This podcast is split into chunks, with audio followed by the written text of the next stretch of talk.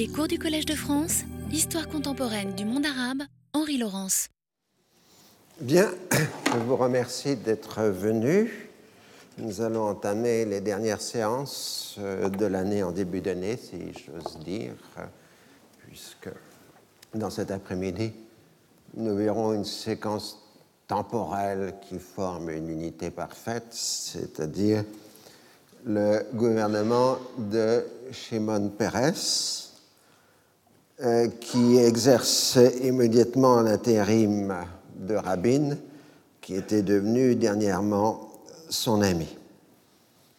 Alors, si on reconnaît à Shimon Peres une grande expérience de gestion des affaires euh, de l'État, on lui fait porter avec injustice le fait qu'il n'a pas d'expérience militaire, au sens où il n'a jamais été un combattant dans l'armée israélienne, mais c'est à lui que l'armée israélienne doit son armement dans les années 1950 et 1960. Cet homme de 72 ans souffre aussi d'une réputation d'astuce, voire de magouille, et en même temps d'utopie, au moins dans le domaine économique. Tout cela le met en position de faiblesse euh, par rapport à l'appareil militaro-sécuritaire il n'est pas dans la position d'être euh, le monsieur sécurité qu'était Rabin. Donc il lui faut démontrer sa fermeté. Par exemple, dès le 13 novembre 1996, euh, une base du FPLPCG, 95, pardon, une base du FPCG donc du Front de libération populaire commandement général, organisation dont la présence est nulle dans les territoires, est bombardée par l'aviation israélienne au Liban, faisant deux morts et huit blessés. Le premier geste d'annoncer la poursuite du redéploiement en Cisjordanie est la reprise des discussions avec l'autorité palestinienne. Le 12 novembre 1995, une manifestation de 200 000 personnes célèbre une nouvelle fois le héros de la paix, tandis que le lendemain s'achève l'évacuation de Jénine. Une fois les cérémonies officielles de deuil euh, terminées, euh, Pérez peut s'atteler à la formation d'un nouveau gouvernement. L'usage veut évidemment qu'il fasse des consultations, mais l'unanimité de la classe euh, politique le désigne comme Premier ministre. La question est de savoir s'il peut attirer dans sa majorité un ou des partis religieux.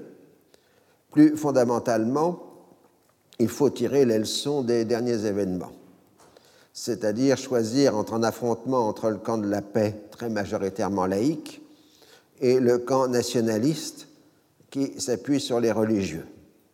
La guerre culturelle recoupant ainsi partisans et adversaires du processus de paix, ou au contraire travailler à l'union nationale en espérant ainsi maintenir une dynamique en faveur de la paix. Euh, Pérez ne s'exprime pas à ce sujet. Quand Beilin lui communique le document rédigé avec Abou Mazen, il se contente de marquer qu'il contient des éléments intéressants, ce qui signifie qu'il refuse la stratégie de conclure rapidement un accord sur le statut permanent afin de tenir en novembre 1996 des élections quasi référendaires. Il trouve probablement que le document accorde beaucoup trop aux Palestiniens, un État et 96% de la Cisjordanie. Il reste dans sa perspective de laisser encore longtemps ouverte la question de l'avenir de la rive gauche du Jourdain. Sa première décision est de ne pas tenir immédiatement des élections c'est-à-dire dans un délai de trois mois. Il est sûr de les emporter, mais ce serait dans l'ombre de Rabin et non en fonction de ses mérites personnels. Cette perspective permet d'éclairer son choix initial, donner la priorité au volet syrien de négociation. Il s'est mis d'accord sur ce point avec l'équipe américaine des négociations en marge des funérailles de Rabin. Rabinovitch, l'homme de Rabin, est dépossédé du dossier au profit de Rissavir, l'homme d'Oslo. Denis Ross en informe immédiatement les Syriens. Le prince Bandar euh, apporte son soutien, enfin le soutien de l'Arabie saoudite. Certes, le royaume n'est pas prêt à exercer des pressions sur la Syrie, mais il pourrait reconnaître Israël et établir des relations diplomatiques avec lui en cas de paix israélo-syrienne. Le 22 novembre, Pérez annonce la formation de son gouvernement, qui est dans la continuité du précédent, sans réussir à élargir la majorité. Comme son prédécesseur, il cumule la présidence du Conseil et le ministère de la Défense. Barak prend le ministère des Affaires étrangères. Beilin devient ministre sans portefeuille chargé de fait des négociations avec les partis religieux pour s'assurer au moins leur neutralité positive. Beilin avec Shahal, ministre de la Sécurité, Barak et Yussi Sarid, numéro un du Meretz, la gauche euh, socialiste pacifiste, enfin en tout cas à partir de la paix, formeront ensemble le comité interministériel créé pour gérer le processus de paix avec les Palestiniens et le reste du monde arabe. Le 23 novembre, le vote d'investiture lui donne 62 voix sur 120. Et il se présente comme voulant réconcilier la population israélienne. Il déclare comprendre le sentiment de détresse des 130 000 colons des territoires occupés. Damas accueille favorablement l'arrivée au pouvoir de Shimon Peres. Pour le ministre syrien des Affaires étrangères, Farouk El-Sharer, M. Peres est différent de Isaac Rabin en ce sens qu'il travaille réellement pour la paix. Mais on attend de lui des actes concrets. À la conférence euro-méditerranéenne de Barcelone, qui ouvre ses travaux le 27 novembre, l'atmosphère se révèle encourageante. Pour la première fois, Israël participe à une organisation régionale comprenant des pays arabes, signe supplémentaire d'intégration. L'autorité palestinienne fait partie des douze pays méditerranéens, l'Algérie, Chypre, l'Égypte, Israël, la Jordanie, le Liban, Malte, le Maroc, la Syrie, la Tunisie et la Turquie, partenaires de l'Union. À son arrivée, Barak a expliqué clairement ses intentions à Javier Solana, ministre espagnol des Affaires étrangères. Je cite Mon nom est Ehud Barak et je veux être un jour Premier ministre d'Israël. Je ne peux pas retourner dans mon pays muni d'une déclaration qui comporte un paragraphe consacrant le principe un territoire contre la paix et reconnaissant le droit à l'autodétermination pour les Palestiniens. Il est inadmissible également d'évoquer la lutte armée du Hezbollah pour moi, il s'agit de terrorisme. À la conférence, le ministre syrien des Affaires étrangères et le ministre israélien s'expriment de façon courtoise en rappelant les positions de leur gouvernement. Néanmoins, les deux pays s'opposent sur la rédaction de la déclaration finale, la Syrie insistant sur la distinction à faire entre terrorisme et résistance, qu'elle n'obtient pas. Israël tente d'éviter la mention de l'armement nucléaire, qui se trouve finalement englobé dans un ensemble plus vaste. L'État hébreu marque que ce n'est pas l'instance pour discuter de telles questions. En revanche, la formule adoptée pour le processus de paix va plutôt dans le sens des thèses arabes, je cite, les participants soutiennent le règlement juste global et durable des conflits au Moyen-Orient en se fondant notamment sur les résolutions du Conseil de sécurité des Nations Unies. Mais en même temps, le Hezbollah envoie deux volets de roquettes sur la Galilée, présentés comme une riposte et un avertissement à la vaste guerre menée par l'État hébreu contre les villages et les civils du Liban Sud. Pour Uri Loubrani, le coordinateur israélien des affaires libanaises, Israël a respecté des arrangements de sécurité. Je cite Les coups très durs que nous avons infligés en Hezbollah ces derniers temps ne justifieraient pas la violation de ces arrangements. Pérez fait la tournée des régions nord d'Israël et prend un ton menaçant. Les règles du jeu doivent être changées. Les villageois du Liban Sud doivent se sentir moins en sécurité que maintenant. Il semble que les militaires israéliens, oubliant la vie presque posthume de Rabin, pour qui il n'y avait pas de solution militaire au Liban, appellent à une nouvelle opération de vaste envergure et que le nouveau Premier ministre a du mal à imposer son autorité. En Cisjordanie, à Kabatia, d'où l'armée israélienne s'est officiellement retirée, mais qui se trouve en zone B, une unité spéciale en civil de l'armée israélienne tente d'arrêter un activiste de l'intifada. La population réagit avec violence tandis que des renforts israéliens arrivent. Deux heures après le début des affrontements, un garde-frontière et un officier israélien qui rentraient chez eux à travers l'enclave de Jénine sont enlevés par un commando des Panthères Noirs qui exige la levée du siège de Kabatia. Les forces de l'ordre négocient activement et les deux Israéliens sont libérés tandis que l'activiste est livré à la police palestinienne. Chaque partie se félicite du règlement rapide de l'affaire. Au début de décembre, Denis Ross fait la navette entre Damas et Jérusalem. Son problème est de persuader chaque partie que l'autre est prête à faire une avancée significative.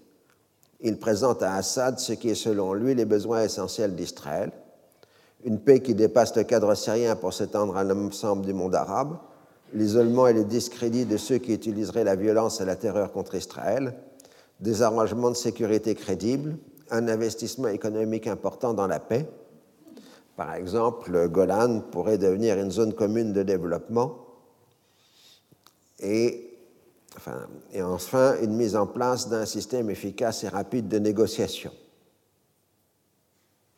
Assad reconnaît que le moment semble particulièrement approprié pour et qu'il faut se saisir du fait que Pérez un, soit un leader doté de vision, d'imagination et de créativité on est d'accord pour traiter ensemble les éléments clés que sont le retrait, les relations pacifiques normales, les arrangements de sécurité et les étapes de la mise en œuvre. Interrogé sur la question du Liban Sud, le président syrien convient que le Hezbollah est opposé à la paix. Il va même jusqu'à proposer un arrangement tacite pour arrêter la violence au Liban Sud pour la durée des négociations. Tout cela apparaît plus qu'encourageant à Ross et à Pérez, le Premier ministre israélien se déclare prêt à reprendre l'engagement de Rabin sur un retrait du Golan qui avait été confié aux Américains, mais il veut un autre mode de fonctionnement.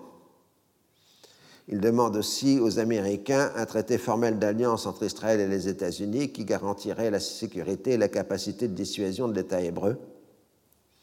Il voit le Moyen-Orient entrer dans une phase de coopération économique sous la tutelle des États-Unis impulsant ainsi un développement rapide, une modernisation effective dans le cadre de l'initiative privée.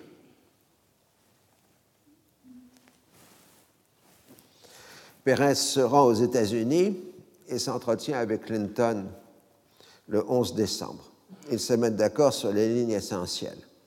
Une mise en œuvre progressive et méticuleuse d'Oslo II et en même temps une stratégie audacieuse envers la Syrie aboutissant à une paix au moins d'un an ce qui mettrait fin au conflit israélo-arabe. Puis le président américain a une conversation téléphonique avec Assad pour lui annoncer que Christopher viendra au Moyen-Orient pour apporter de bonnes nouvelles. Devant le Congrès, le 12 décembre, Pérez appelle Assad à saisir l'occasion historique d'instaurer une paix globale au Moyen-Orient. Le secrétaire d'État américain fait la navette entre Damas et Jérusalem à la mi-décembre.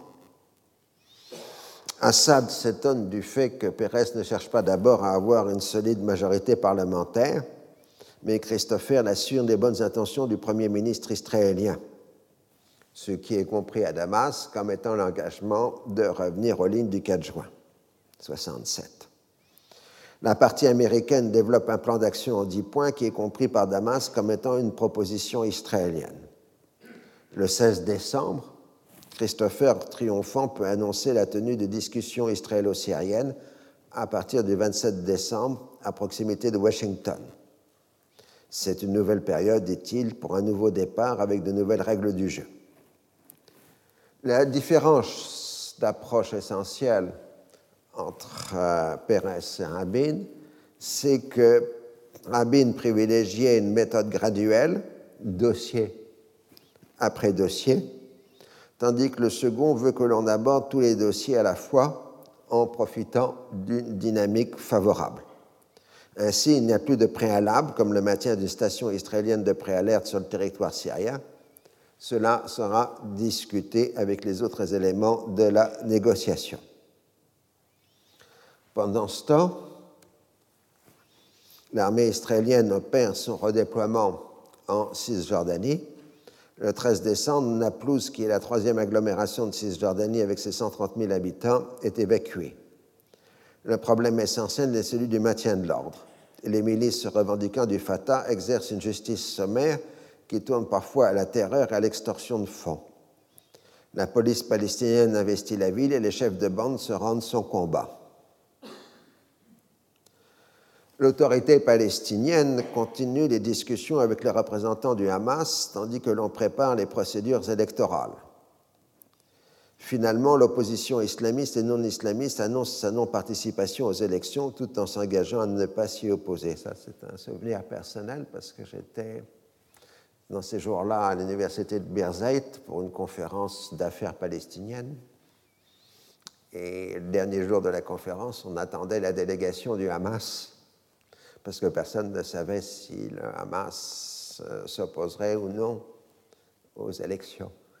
Et la délégation est arrivée, donc il nous a dit euh, que le Hamas ne participerait pas aux élections, mais ne s'y opposerait pas, ce qui a provoqué un immense soupir euh, de soulagement. Je crois que c'était la première fois où était énoncée euh, la position euh, du Hamas. En tout cas, à la mi-décembre, les listes électorales sont prêtes grâce à un porte-à-porte effectué par 7000 enseignants et Arafat peut déposer sa candidature. Avec l'accord des Israéliens, on est passé de 83 à 88 sièges pour le nombre de membres du Conseil palestinien. Le 21 décembre, l'armée israélienne évacue Bethléem à la grande joie de ses habitants. Ce qui vous permet de voir ici Arafat assister à la messe de Noël célébrée par le patriarche latin de Jérusalem. Le 27 décembre, c'est le tour de Ramallah, capitale économique de la Cisjordanie, destinée à devenir le siège de l'autorité palestinienne.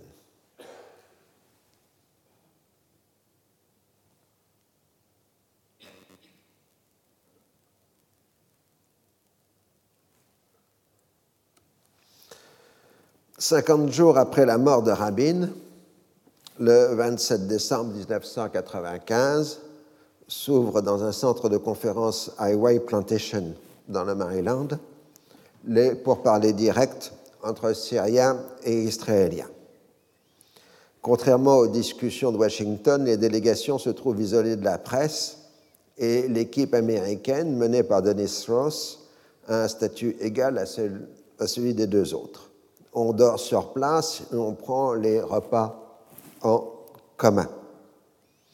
On travaille par séquence du lundi au jeudi, suivi d'une pause définie par les trois jours fériés respectifs chrétiens, musulmans et juifs, pour conférer avec son gouvernement. La règle du jeu est que rien n'est acquis tant qu'un accord global n'est pas trouvé. Les Syriens partent du postulat que les Israéliens ont accepté le principe du retour aux lignes du 4 juin 67 et les deux autres partenaires ne le demandent pas. La question est donc renvoyée à l'étape finale. Clairement, chaque partie a bien l'intention d'arriver à un accord pour 1996. La première session, qui dure jusqu'au 5 janvier, se concentre sur la qualité de la paix, normalisation et coopération économique la partie syrienne accepte le principe de relations diplomatiques ou d'ouverture des frontières. Elle est plus réticente en ce qui concerne l'ouverture des marchés, en raison même des déséquilibres de l'économie. L'économie syrienne est très étatisée, avec un fort protectionnisme. La disproportion est flagrante entre les 900 dollars de revenus par tête de la Syrie et les 15 000 dollars d'Israël. Les négociateurs israéliens ne se rendent pas compte que c'est toute l'économie politique du régime syrien qui est en cause et insistent sur la nécessité d'élaborer un programme détaillé des différents chapitres de la normalisation. Dans la perspective israélienne, une meilleure intégration de la Syrie au marché mondial serait un gage de paix. Plus le pays serait dans une interdépendance économique avec Israël et le reste du monde, moins il risquerait de remettre en cause l'accord conclu. Comme d'habitude, les responsables israéliens pensent à un financement extérieur de la paix, c'est-à-dire par les États-Unis et l'Union européenne, avec l'effacement des 7 milliards de dollars de dettes de la Syrie par rapport aux pays occidentaux. On aborde aussi la question du calendrier de la mise en œuvre de l'accord. Les différentes étapes du retrait israélien se trouvent conditionnées à l'application progressive des mesures de normalisation. On s'accorde aussi sur le fait que la paix israélo-syrienne conduirait à une paix entre Israël et l'ensemble du monde arabe. Néanmoins, le front du Liban Sud est toujours extrêmement actif et euh, avec des échanges de tirs qui conduisent à des tirs du, du Hezbollah sur la Galilée. Le problème est l'accord tacite de 1993 qui ne prévoit pas de contrôle extérieur. Et donc, euh, on ne peut pas déterminer qui a tort ou qui a raison dans les accusations réciproques entre le Hezbollah et Israël. Le 1er janvier, Ehud Barak menace le Liban. Je cite Si Israël réagit militairement, ce sera contre le Liban et les victimes seront libanaises. Si le Hezbollah continue de nous provoquer, nous devrons prendre des mesures. Le 5 janvier 1996, Yahya Hayash, l'artificier du Hamas, est assassiné dans la bande de Gaza, victime d'un téléphone portable piégé. Un de ses proches lui aurait transmis l'appareil avant de partir brusquement pour les États-Unis. Sans revendiquer l'opération, le gouvernement israélien se réjouit de la disparition de celui qui était considéré comme l'ennemi numéro un d'Israël, responsable à lui seul de la mort de 67 Israéliens dans des attentats suicides. Il était considéré comme un héros chez les Palestiniens les mouvements islamistes appellent immédiatement à de terribles représailles. Les funérailles sont l'objet d'une très importante manifestation de masse, plus de 100 000 personnes pour une population inférieure à un million, dans la bande de Gaza. Les funérailles sur la photo. L'autorité palestinienne est très embarrassée de cette affaire qui se produit en pleine campagne électorale. Elle est prise entre deux feux. Les Israéliens l'accusent d'avoir toléré les activités de l'ingénieur et les islamistes d'avoir prêté main forte à l'assassinat. L'affaire révèle l'importance du réseau de complicité bâti dans la bande de Gaza par Israël et relance la chasse sanglante aux collaborateurs. De plus, l'opération israélienne met fin à la trêve tacite des attentats qui s'étaient installés depuis plusieurs mois, le dernier attentat datant du 21 août. Pérez s'est laissé persuader par les responsables du complexe militaro-sécuritaire que Ayash représentait un danger majeur pour Israël et qu'il ne fallait pas craindre des réactions palestiniennes. L'argument majeur avait été Qu'aurait dit l'opinion israélienne si, après un attentat, on avait appris que Pérez avait refusé de liquider Ayash pour des raisons électoralistes? Immédiatement, Israël rétablit le bouclage des territoires palestiniens. Pour les commentateurs politiques, la décision d'assassiner correspond à une volonté de redorer la réputation de Shin Bet très entamé par de nombreuses lacunes de la protection de Rabin. Au-delà, Pérez a voulu montrer qu'il était bien le successeur de Monsieur Sécurité. Dans son ensemble, la presse israélienne se félicite de cette élimination, tout en reconnaissant qu'elle renforce le poids politique du Hamas et qu'elle risque d'entraîner des représailles sanglantes. Le 9 janvier, la conférence ministérielle des pays donateurs se tient à Paris et se transforme en soutien massif à Yasser Arafat. Aux 500 millions de dollars déjà promis s'ajoutent 865 millions de nouveaux engagements. L'Union européenne arrive en tête des pays donataires, 120 millions de dollars, suivie par l'Arabie saoudite, 100 millions, Banque mondiale, 90 millions, États-Unis, 71 millions et Japon, 53 millions. La plus grande partie doit être consacrée à la rénovation de l'infrastructure des territoires. Les 10 et 11 janvier, plusieurs, un, millier, pardon, un millier de prisonniers palestiniens sont libérés par Israël conformément aux engagements pris. Mais en fait, euh, il s'agit pour l'essentiel de travailleurs illégaux incapables de payer les lourdes amendes exigées d'eux pour être entrés en Israël sans permis. Ils sont ainsi emprisonnés chaque année pendant plusieurs mois. Donc ce ne sont pas des prisonniers politiques qui sont libérés. La campagne électorale palestinienne s'est effectuée dans une grande précipitation sous contrôle d'observateurs internationaux. La confection des listes électorales n'a pas posé de problème majeur, le Hamas ne s'étant pas opposé aux inscriptions. Le système électoral adopté est celui du scrutin majoritaire à un tour, aussi bien pour le président que pour les membres du Conseil. 16 circonscriptions au contenu démographique très différent ont été définies la bande de Gaza a été favorisée en nombre de sièges par rapport à la Cisjordanie. Six sièges sont réservés aux chrétiens, plus un siège pour les Samaritains, ce qui est bien supérieur à leur poids démographique, puisqu'il n'y a que 187 électeurs samaritains inscrits. Je vous rappelle que les Samaritains, ça vient de, de l'époque ancienne, le bon Samaritain de l'Évangile, et que la communauté samaritaine euh, s'était pratiquement effacée. Au XIXe siècle, elle ne devait composer que 200 personnes à peu près.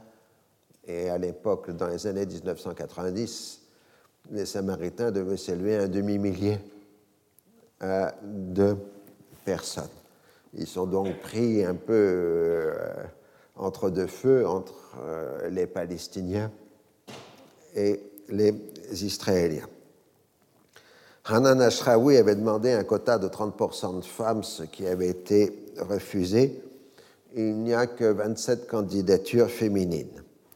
La seule candidature concurrente à celle d'Arafat à la présidence est celle d'une femme, Samira Khalil, personnalité forte issue des milieux des ONG et des organisations caritatives, et plusieurs fois emprisonnée par les Israéliens les candidats peuvent se revendiquer d'entités partisanes ou être indépendants. On a finalement 169 appartenances partisanes contre 503 indépendants. Mais une bonne partie des indépendants sont en réalité issus de formations politiques. C'est le cas en particulier du Fatah, qui n'a pas réussi à former une liste unique de candidats. Le Hamas, après avoir hésité, s'est décidé pour l'abstention, nous l'avons vu. Néanmoins, plusieurs de ces cadres, dont Ismail Haniyeh, l'actuel chef du Hamas à Gaza, se sont fait enregistrer comme candidats indépendants, ce qui a provoqué des débats intenses dans le mouvement, et finalement, ils ont retiré leur candidature. Les candidats ont beaucoup de difficultés pour circuler. Il est pratiquement impossible de passer de Cisjordanie à la bande de Gaza et inversement, sauf pour quelques rares VIP l'accès à la zone C est interdit de fait. À Jérusalem-Est, Israël entrave systématiquement la campagne électorale. Les rassemblements publics et les affichages sont prohibés. Des pressions considérables sont exercées sur la population. Les élections se déroulent le 20 janvier 1996 sans incident majeur. Le choix d'un samedi s'expliquerait par la volonté d'éviter des manifestations des colons d'aspiration religieuse. Les observateurs internationaux, dont le plus illustre est l'ancien président Jimmy Carter, sont les garants de la régularité des opérations. Arafat a cherché à faire des élections à la fois un plébiscite de son action et un moyen d'ancrer l'autorité palestinienne dans la société des Palestiniens de l'intérieur. Il ne semble pas y avoir eu de fraude majeure. Les nombreuses erreurs dans le calcul des voix s'expliquant essentiellement par l'inexpérience et la précipitation du processus électoral. La participation est de l'ordre de 79,7% dans la bande de Gaza, de 67,4% en Cisjordanie et de 42% à Jérusalem-Est, ce qui donne une participation globale de 71,7%. Pour l'élection présidentielle, Arafat obtient 88,1% des voix. Les 53 élus issus des entités partisanes appartiennent à la mouvance du Fatah, mais comprennent des adversaires des accords d'Oslo. L'analyse factorielle montre que la principale clé d'explication des suffrages n'est pas la politisation, mais le régionalisme. On a accordé une préférence quasi exclusive aux candidats originaires de leur espace de solidarité, constitué du quartier ou de la ville, du village ou du groupe du village, ou encore du camp de réfugiés. Dans un certain nombre de cas, on retrouve la carte des rassemblements pluriséculaires de la société rurale palestinienne. Cela démontre à la fois le maintien des solidarités traditionnelles, en dépit de la modernisation et des conflits, mais aussi le rôle actif de ces solidarités dans la résistance quotidienne à l'occupation. Ce ne sont pas les jeunes activistes de l'intifada qui ont été élus, mais des néo-notables qui cumulent à la fois une forte capacité indépendante d'influence locale et un accès à l'autorité qui leur permet d'utiliser cette capacité d'influence. La médiation politique joue dans les deux sens et l'appartenance partisane renforce la position locale. Ainsi, les grandes familles ou clans des Barouti plusieurs milliers de membres, n'a pas élu un chef traditionnel de ce clan, mais Marwan el-Barouti, un ancien activiste du mouvement étudiant qui a été banni par Israël et qui est revenu avec Arafat pour devenir le responsable du Fatah en Cisjordanie. Il a battu son lointain cousin Mustafa al-Barouti qui est lui aussi un jeune cadre politique qui a fait carrière dans les réseaux associatifs, mais qui, comme opposant à Arafat, ne pouvait pas procurer les, les faveurs du pouvoir Donc on est dans une logique de notable. Il faut à la fois avoir une base locale forte et en même temps une bonne position auprès du pouvoir. En même temps, l'intégration au corps électoral des paysans et surtout des réfugiés leur ont permis de s'affranchir du contrôle des autorités extérieures et de se doter de leurs propres notables. Arafat ne s'est pas trompé dans sa compréhension de la société palestinienne en désignant aux échelons supérieurs de l'autorité des membres des anciennes grandes familles et des clans qui n'ont pas réussi à passer l'épreuve des élections. La manipulation du localisme par Arafat permet de comprendre les réticences de l'opposition islamiste et marxisante à participer aux élections. Leur incapacité prévisible à obtenir des sièges se serait transformée en défaite de leur ligne politique, tandis qu'en s'abstenant, islamistes et marxistes conservent leur force politique de contestation des accords d'Oslo. Ce localisme des élections conduisant à désigner des personnalités dotées d'influence n'est pas une spécificité palestinienne. Il se retrouve dans les autres pays arabes du Proche-Orient ayant des élections plus ou moins contrôlées par le pouvoir, comme en Jordanie ou en Égypte. En Palestine comme dans ces pays, les élections opposant franchement des lignes politiques contrastées se déroulent dans les ordres et associations professionnelles et les organisations non gouvernementales les membres du Conseil palestinien font automatiquement partie du Conseil national palestinien, ce qui donne maintenant à Arafat une majorité dans l'instance principale de l'OLP. En accord avec Shimon Peres, il peut maintenant lancer une convocation du Parlement palestinien à Gaza avec la présence autorisée des grands opposants au processus de paix, comme Georges Abbas, Naïef Awetme, Ahmad Jibril, etc. L'objectif est comme prévu de modifier la charte palestinienne pour la rendre compatible avec les accords d'Oslo. La droite israélienne se mobilise contre le retour temporaire de ces assassins qu'elle compare avec Eichmann. La seconde session des discussions de White Plantation commence le 24 janvier. On y aborde les questions difficiles en présence des militaires des deux pays. Comme on pouvait s'y attendre, la partie israélienne reprend sa revendication d'une limitation de la présence armée syrienne allant jusqu'à Damas, ce qui est inacceptable pour le régime syrien qui voit une remise en cause de sa propre sécurité. Néanmoins, on évoque une solution pragmatique. Seules des divisions de réserve pourraient être déployées à l'ouest de la capitale syrienne. Mais Pérez semble s'orienter vers des élections anticipées et son ministre des Affaires étrangères, Ehud Barak, prend des distances avec les négociations syriennes en en remettant en cause les paramètres. Une paix globale avec le monde arabe et la possibilité même d'obtenir une paix avec la Syrie en 1996. Barak incarne les réticences du complexe militaro-sécuritaire à changer le statu quo territorial. C'est d'ailleurs une des raisons pour lesquelles Pérez penche finalement pour des élections se trouver en position de force afin d'imposer les risques de la paix. Quand Christopher se rend à Way Plantation le 29 janvier, il sait que Pérez a choisi l'option d'élection anticipée et il en informe discrètement la partie syrienne qui se sent trahie. Les Américains tentent de limiter les dégâts en minimisant l'importance du retard pris. Au début février, le secrétaire d'État fait une nouvelle tournée au Proche-Orient. Pérez lui affirme que seule l'acceptation par Assad d'un sommet avec lui permettrait de retarder la décision. Mais le président syrien considère qu'on se moque de lui. Il a fait toute une série de concessions en acceptant les discussions de White Plantation et les paramètres proposés par Pérez. Encore une fois, il a cédé sur ses principes sans rien obtenir en échange. Il n'est pas question que l'on puisse tenir un sommet sans avoir au préalable réglé l'essentiel des problèmes, la rencontre servant à aborder les derniers points de désaccord.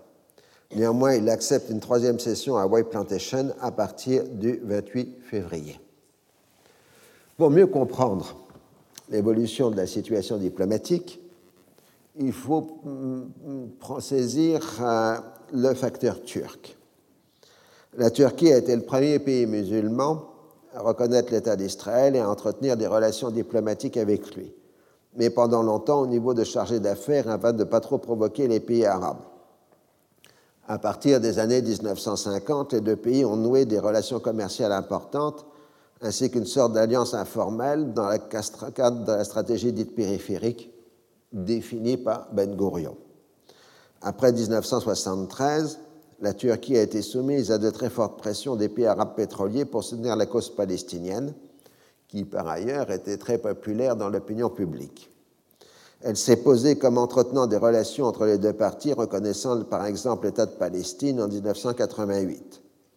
Elle a profité du processus de Madrid pour établir des relations avec Israël au niveau des ambassadeurs.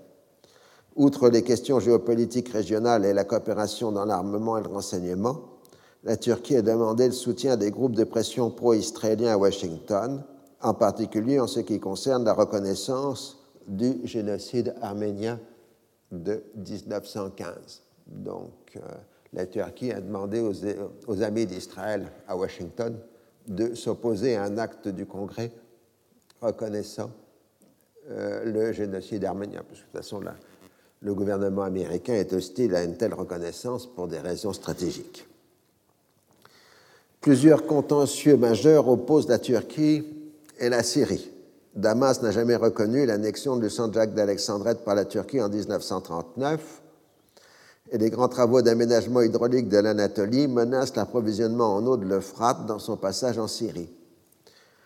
Le régime syrien apporte un soutien constant aux Kurdes indépendantistes du PKK qui mènent une révolte sanglante contre la domination kurde. Dans ce contexte, le rôle clé que joue Damas dans le règlement du conflit israélo-arabe inquiète Ankara, qui craint de plus que l'on propose à la Syrie une part plus importante des eaux anatoliennes en compensation de l'alimentation, de l'affectation des ressources en eau du Golan à Israël. L'État hébreu a beau démentir des projets de ce genre, des projets de ce genre sont bien envisagés dans le cadre du partenariat économique du Moyen-Orient, dans le cadre du processus de paix les inquiétudes turques ont été avivées par l'ouverture des discussions de White Plantation. La Syrie pourrait être de la liste soutenant le terrorisme tout en continuant de soutenir le PKK. Les militaires turcs forcent au gouvernement civil dirigé par les islamistes à intensifier les relations avec Israël. La Turquie pourrait aussi obtenir sans restriction de l'armement moderne et le soutien des groupes de pression pro-israéliens à Washington. Des négociations secrètes et intensives ont lieu au début de l'année 1996 qui conduisent à la conclusion d'un accord de coopération militaire entre Israël et la Turquie le 23 février 1996. Il prévoit des exercices communs d'entraînement, des échanges entre les académies militaires l'usage réciproque des espaces aériens et des visites des ports. Pour Israël, la clause des aériennes est importante parce que le territoire israélien est trop petit et les avions de combat israéliens sont trop rapides pour pouvoir faire des manœuvres de longue durée euh, sans traverser l'espace aérien des pays voisins. Donc Israël a besoin d'entraîner ses pilotes à des vols euh, dépassant quelques minutes euh, dans des pays alliés. Donc, dans cette période, ça va être la Turquie. Aujourd'hui, comme vous savez, Israël est brouillé avec la Turquie. C'est la Grèce qui a ouvert son espace aérien à l'aviation israélienne pour effectuer son entraînement. Cet accord, soutenu publiquement par les États-Unis, provoque l'indignation de la Syrie qui se considère prise à revers et de l'ensemble du monde arabe, à l'exception de la Jordanie. Le 12 février, après avoir, comme il se doit, consulté l'opposition, Pérez annonce des élections anticipées pour le 28 mai. Les sondages promettent une large victoire pour les travaillistes. Le Premier ministre veut transformer les élections en référendum sur le processus de paix. Alors, euh, Ehud et Netanyahou, Ehud est à l'époque maire de Jérusalem, euh, entament la campagne électorale en accusant Pérez de vouloir euh, diviser euh, Jérusalem et en saisissant du document Beilin Abou Mazen, ce qui prend par surprise les travaillistes qui pensaient qu'on les accuserait de vouloir livrer le Golan à la Syrie.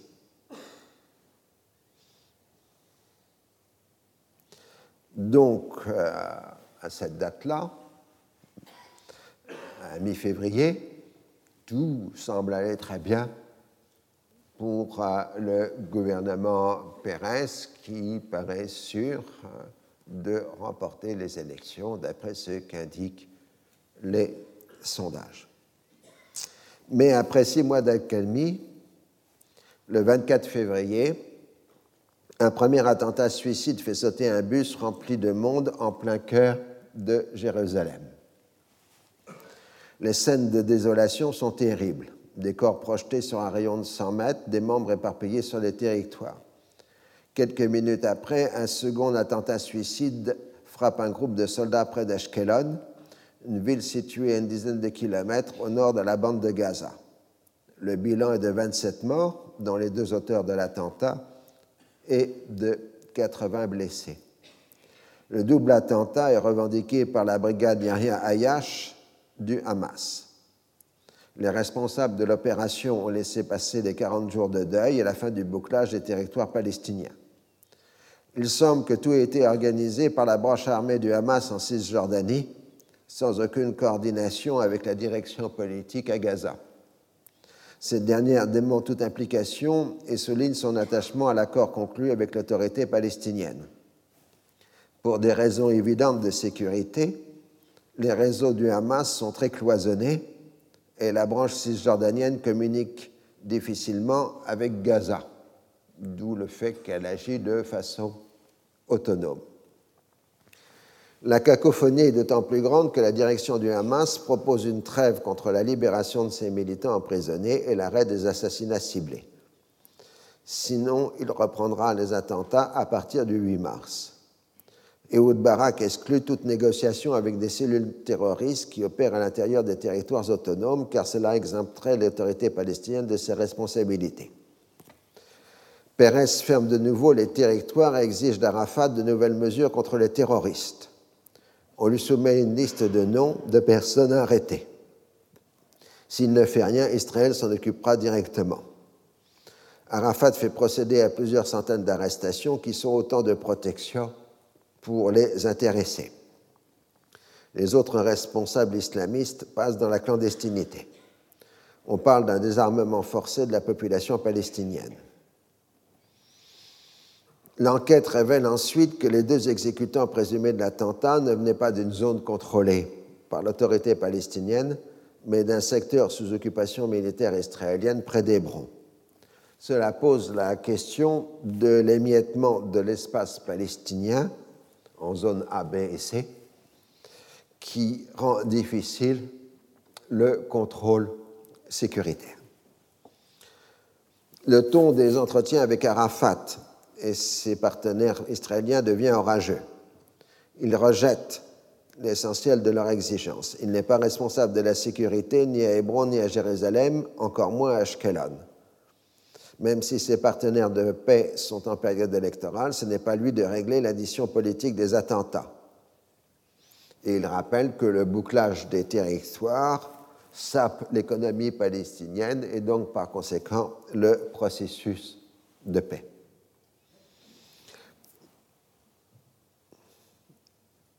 Du fait des attentats, le Likoud remonte dans les sondages et fait maintenant jeu égal avec le Parti travailliste. David Levy, qui avait fait un moment en session du Likoud, a accepté de faire liste commune, ce qui renforce la position du Likoud dans l'électorat séfarade. Netanyahou affirme que s'il est élu, il espérait ne jamais avoir à rencontrer le chef de l'autorité palestinienne. En revanche, dit-il, le cadre de processus de paix continuera avec prudence, selon le principe d'autonomie limitée accordé aux Palestiniens par les accords de Camp David. Il est pour une séparation entre les zones autonomes palestiniennes et israéliennes. Je cite, Les Arabes doivent vivre dans des zones de population bien définies, étant entendu que la sécurité globale des territoires resterait entre nos mains. S'il est élu, il donnerait, si nécessaire et en violation des accords conclus jusqu'alors, la permission à l'armée d'opérer dans les enclaves autonomes. Pour le reste, la construction dans les colonies existantes reprendrait de plus belle et peut-être même dans les zones non autonomes. Le samedi de mars, pratiquement au même endroit à Jérusalem et à la même heure que la fois précédente, un nouvel attentat fait 19 tués et 10 blessés. La communauté internationale condamne unanimement les attentats et appelle à la poursuite du processus de paix. Pérez a affronté la colère populaire en effectuant une visite éclair au lieu de l'attentat. Le gouvernement israélien décide d'établir un grillage de sécurité isolant la Cisjordanie. Netanyahou critique ce projet, je cite, Ce qui est nécessaire, ce n'est pas tant une barrière de séparation, mais une liberté de manœuvre pour nos forces de l'autre côté de la barrière. Fin de citation. Pérez déclare une guerre totale au Hamas. Il est fermement décidé, dit-il, à détruire cette organisation jusque dans ses fondements. Et il ne reculera devant rien pour parvenir à cet objectif. Il lance un sévère avertissement à Yasser Arafat. si les données sont telles qu'elles sont aujourd'hui, il n'y a aucun intérêt à engager les négociations avec les Palestiniens. Arafat annonce la mise hors de la loi des groupes armés L'attentat est toujours revendiqué par la brigade Aya Ayash qui annonce l'arrêt des opérations afin, je cite, de donner la possibilité au gouvernement israélien et à la direction politique du Hamas de parvenir à un cessez-le-feu via l'autorité palestinienne. La contradiction entre les différents communiqués du Hamas laisse supposer que la branche cisjordanienne ne suit pas la voie plus conciliante de la direction politique de Gaza. C'est ce que cette dernière explique à l'autorité palestinienne. Une nouvelle fois, l'auteur de l'attentat viendrait de Hébron.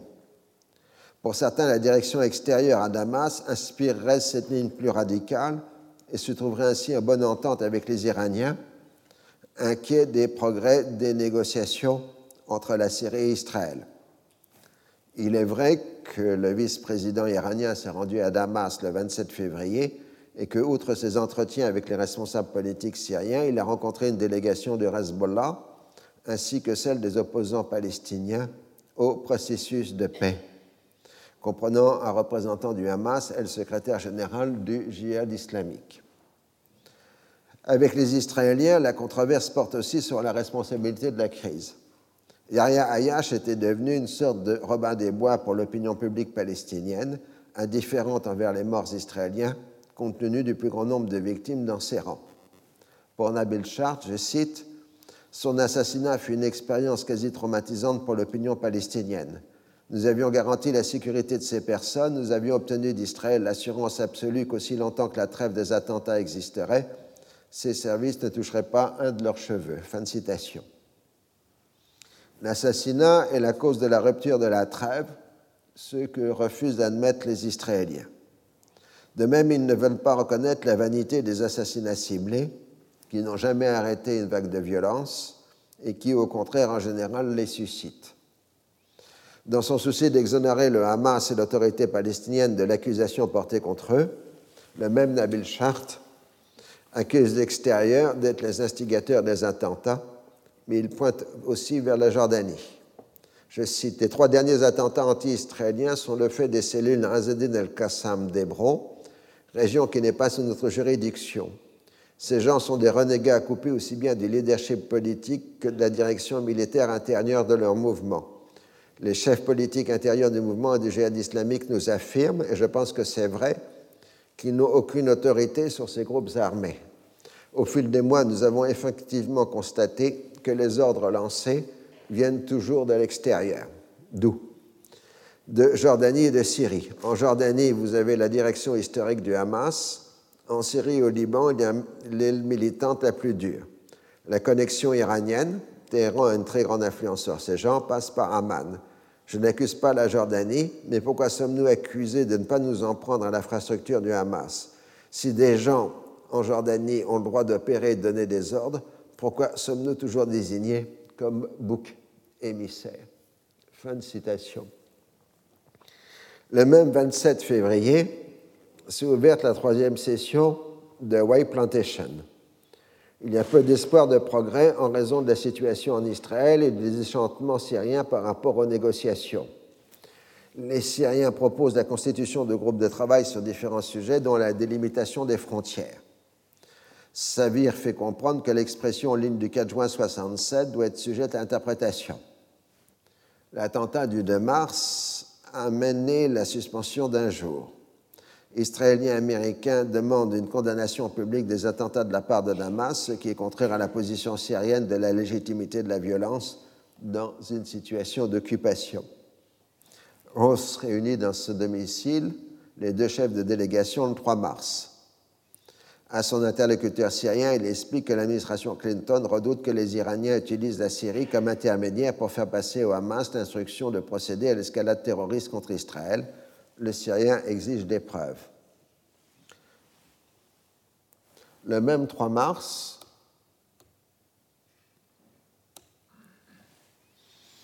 compte tenu du décalage horaire, un nouvel attentat frappe Jérusalem, puis le 4 mars, c'est Tel Aviv qui atteint avec la mort de plusieurs enfants célébrant la fête juive de Purim. On est à 60 morts en 9 jours. Une grande confusion règne dans les revendications des attentats. Celui de Tel Aviv est revendiqué par le djihad islamique en représailles de l'assassinat de son chef. On suppose l'existence d'une cellule clandestine du Hamas à Jérusalem, ce qui lui permet de contourner le bouclage. En tout cas, la branche militaire du Hamas annonce une trêve. Quelques heures après, les brigades Yahya Ayash annoncent qu'elles respecteront cette décision et qu'elles ne pourront plus dorénavant être tenues pour responsables des actions conduites à l'intérieur de l'entité sioniste. Des ratissages systématiques ont lieu dans les camps palestiniens proches de Hébron. Les maisons des familles des auteurs présumés des attentats sont détruites. On envisage même l'expulsion des familles concernées hors de Palestine, mais aucun pays n'accepte de les recevoir. À Hébron, l'armée israélienne ferme les institutions caritatives islamiques soupçonnées d'appartenir à la mouvance du Hamas. Les entrées des bâtiments se trouvent murées. Des chars israéliens sont massés en Cisjordanie à proximité des enclaves autonomes. En règle générale, les sanctions collectives ne font que renforcer la détermination des mouvements responsables des attentats, puisque cela leur donne la légitimité de les entreprendre selon la logique perverse des représailles, des représailles, des représailles, etc. Le même 4 mars, le Hezbollah inflige de lourdes pertes israéliennes dans la zone de sécurité, tuant quatre soldats israéliens dont un colonel. Il n'y a pas eu de coordination avec les mouvements palestiniens, mais volonté d'accentuer la pression. Une semaine après, le Cher el-Qassem, numéro 2 du Hezbollah, explique la stratégie de la résistance islamique. Je cite Nous sommes disposés à offrir toutes les facilités nécessaires à ceux qui résistent contre Israël. Notre aide se fait à travers notre influence et notre efficacité sur le terrain. Le principe de la collaboration active avec le Hamas existe, mais il est limité par le facteur géographique, car Hamas concentre sa lutte à l'intérieur de la Palestine, alors que le champ d'action de Hezbollah est situé au Liban Sud et dans la Beka Ouest. Nous nous attendons à des frappes ponctuelles mais meurtrières et pas à une attaque d'envergure qui risquerait de mettre en péril le dit processus de paix. De plus, il n'est pas question pour Israël de torpiller l'accord de juillet, car dans ce cas, il serait le plus grand perdant. Est-il en mesure d'assumer la mort de plusieurs Israéliens en Galilée, alors que le sang des tués de Jérusalem et de Tel Aviv n'a pas encore séché? Dans cette situation, Pérez rappelle la délégation israélienne du Maryland, mettant fin aux négociations israélo-syriennes, bien que l'on pense alors qu'il ne s'agit que d'une simple suspension de l'aveu de Dennis Ross, une condamnation publique de la part de Damas n'aurait rien changé. Pérez n'a simplement plus la base politique nécessaire pour agir. Le Likoud est maintenant en tête dans les sondages. Alors, euh, plein de suspense. Cinq minutes de pause. Et la suite.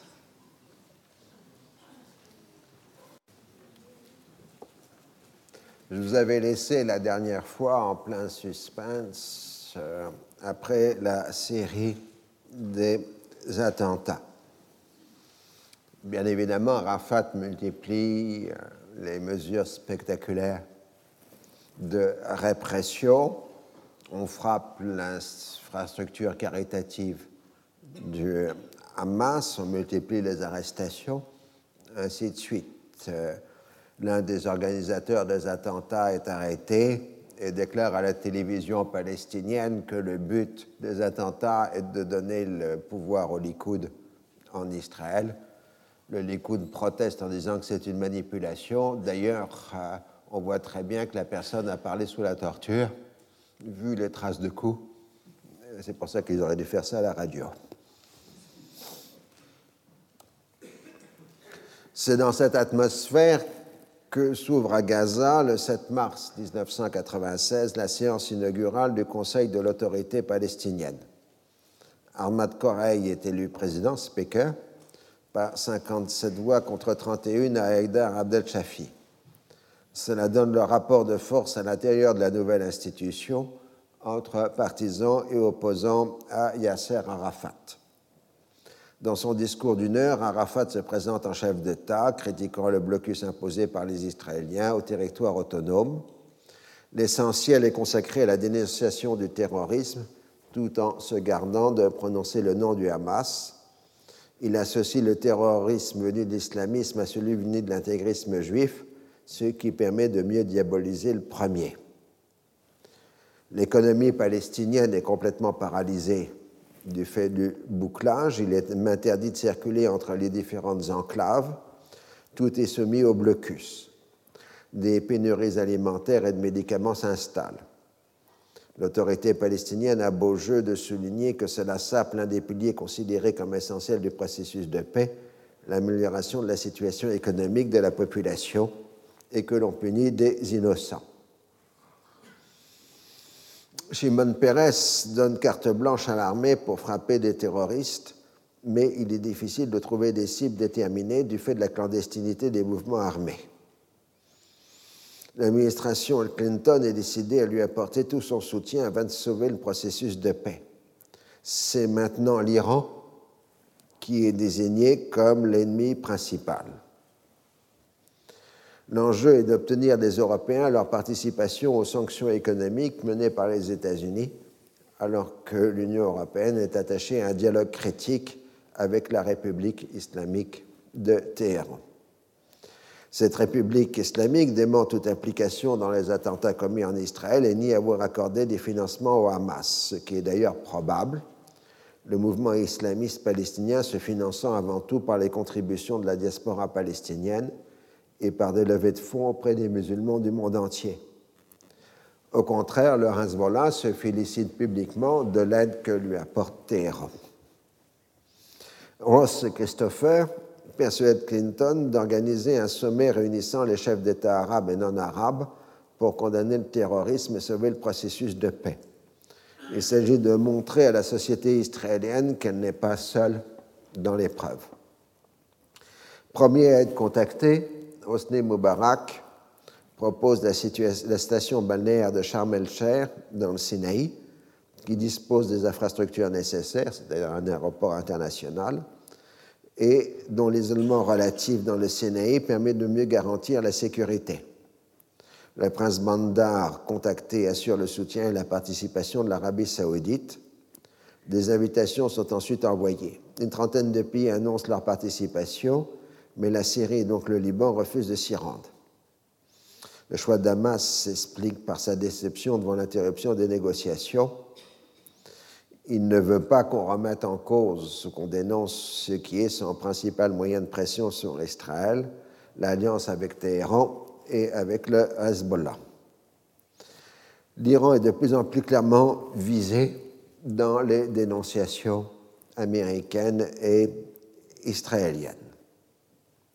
Finalement, 26 États plus l'ONU et l'Union européenne sont présents à la réunion des bâtisseurs de la paix, pacemakers, terme proposé par l'Égypte plutôt que de celui de lutte contre le terrorisme. La réunion se tient le 13 mars 1996.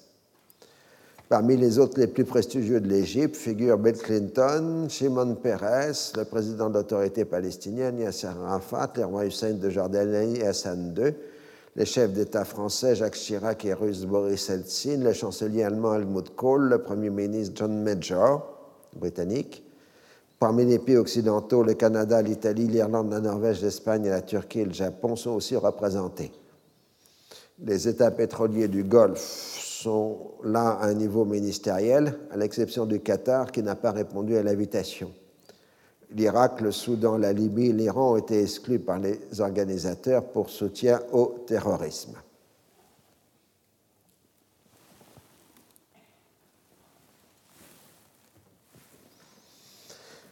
Le sommet proprement dit ne dure que trois heures, puisque ce qui compte est avant tout le symbole de la photo de groupe. Vous les voyez ici, main dans la main, ils ont l'air très gentils. Les Européens tiennent bon ce qui concerne leur attitude envers l'Iran. Clinton multiplie les manques de soutien et de sympathie envers le peuple israélien traumatisé. Arafat est félicité pour sa lutte contre le terrorisme mais il n'est pas question de mettre fin au bouclage des territoires. Bill Clinton a déploré l'usage de cette punition collective, mais la juge nécessaire en période d'attentat. Le communiqué final rappelle le soutien au processus de paix et appelle à une coordination des politiques contre le terrorisme. Le terme reste vague puisqu'aucun pays n'est mentionné, ni la Syrie ni l'Iran, on évoque les besoins économiques pressants des Palestiniens sans en indiquer l'origine. Dans la foulée, Ben Clinton assiste au Conseil des ministres du gouvernement israélien. Il marque ainsi combien la sécurité d'Israël importe aux États-Unis. Une aide financière spéciale de plus de 100 millions de dollars pour la lutte contre le terrorisme est accordée. On étudie la possibilité d'un pacte de défense entre les deux pays, mais on se heurte dans ce domaine à la question de l'arsenal nucléaire israélien qui est censé ne pas exister. Le gouvernement israélien pose maintenant comme condition de la reprise des négociations avec la Syrie une condamnation explicite du terrorisme par Damas. Dans les sondages, les travaillistes reprennent l'avantage. Les responsables de l'autorité palestinienne endossent la thématique du rôle de l'Iran dans les derniers attentats. Ils affirment en avoir trouvé la preuve lors des différentes perquisitions effectuées dans les milieux islamistes. Cela permet d'exonérer la direction du Hamas et celle des brigades Razedin al-Qassam de toute implication directe. On évoque l'existence d'une troisième formation dénommée l'Organisation spéciale ou secrète, réminiscence certainement des anciennes organisations secrètes des frères musulmans. Elle se serait rendue autonome et aurait des liens avec l'étranger iranien qui aurait donné l'ordre de passer à l'action afin de ruiner le processus de paix et l'autorité palestinienne. Shimon Peres veut maintenant endosser les habits de Monsieur Sécurité. Il n'allège que faiblement le blocus des territoires et laisse entendre qu'il va durer au moins jusqu'aux élections. La Cour suprême israélienne autorise la destruction des maisons des familles des terroristes les trois juges ont estimé que les auteurs des attentats auraient peut-être renoncé à leur mission suicide s'ils avaient su que les maisons de leur famille seraient ensuite détruites. Une grande partie des étudiants palestiniens de l'université de Berzeit, originaires de la bande de Gaza, sont arrêtés comme suspects de terrorisme. Leur déploiement israélien dans la ville de Hébron est officiellement remis sine die, officieusement pour le 15 juin après les élections. La coopération policière entre Israël et l'autorité palestinienne s'intensifie Mohamed Darlan est l'un des hommes clés du dispositif sécuritaire.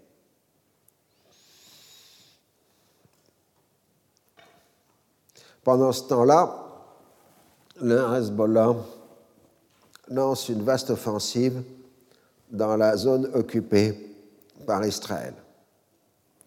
Cela s'accompagne d'une escalade verbale entre Israël et la résistance islamique. Ori Loubrani menace de ne plus respecter l'accord de juillet 1993. Ehud Barak affirme que son pays est capable de frapper les combattants de Hezbollah tout en épargnant les civils. Comme avant juin 1982, le Liban est de nouveau désigné comme le sanctuaire du terrorisme. La presse internationale du 20 mars parle d'une offensive israélienne contre le Liban qui aurait été arrêtée in extremis par les États-Unis, soucieux de maintenir les chances d'une paix avec la Syrie. Le même jour, une opération suicide de Hezbollah, la première depuis 11 mois, fait un mort et deux blessés dans les rangs de l'armée israélienne. En représailles, l'artillerie israélienne bombarde plusieurs villages chiites à l'extérieur de la zone de sécurité et le Hezbollah réplique par des tirs contre des positions de la LS.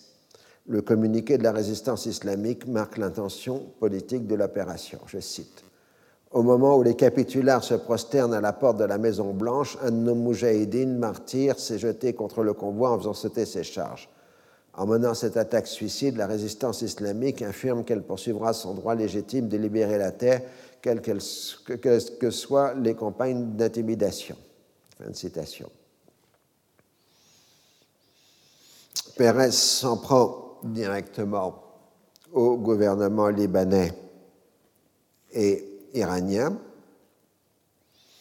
La réponse de Beyrouth est qu'il faut d'abord appliquer la résolution 425 qui comprend l'évacuation inconditionnelle du Liban Sud. Hésitant à entreprendre une opération majeure dans cette région, Pérez pousse les Américains à multiplier les avertissements à Damas afin d'obtenir une retenue, voire un arrêt des opérations de Hezbollah. et conditionne la reprise des négociations à la Syrie à l'arrêt des opérations du Hezbollah. Le régime syrien refuse toute conditionnalité et rejette les réunions antiterroristes prévues par les bâtisseurs de la paix. Finalement, on convient d'une réunion d'urgence de la conférence des donateurs présidée par la Norvège destinée à lancer un programme de grands travaux afin d'occuper la main-d'œuvre palestinienne au chômage. Pour les opposants palestiniens, il s'agit d'un palliatif destiné à assurer le maintien du bouclage.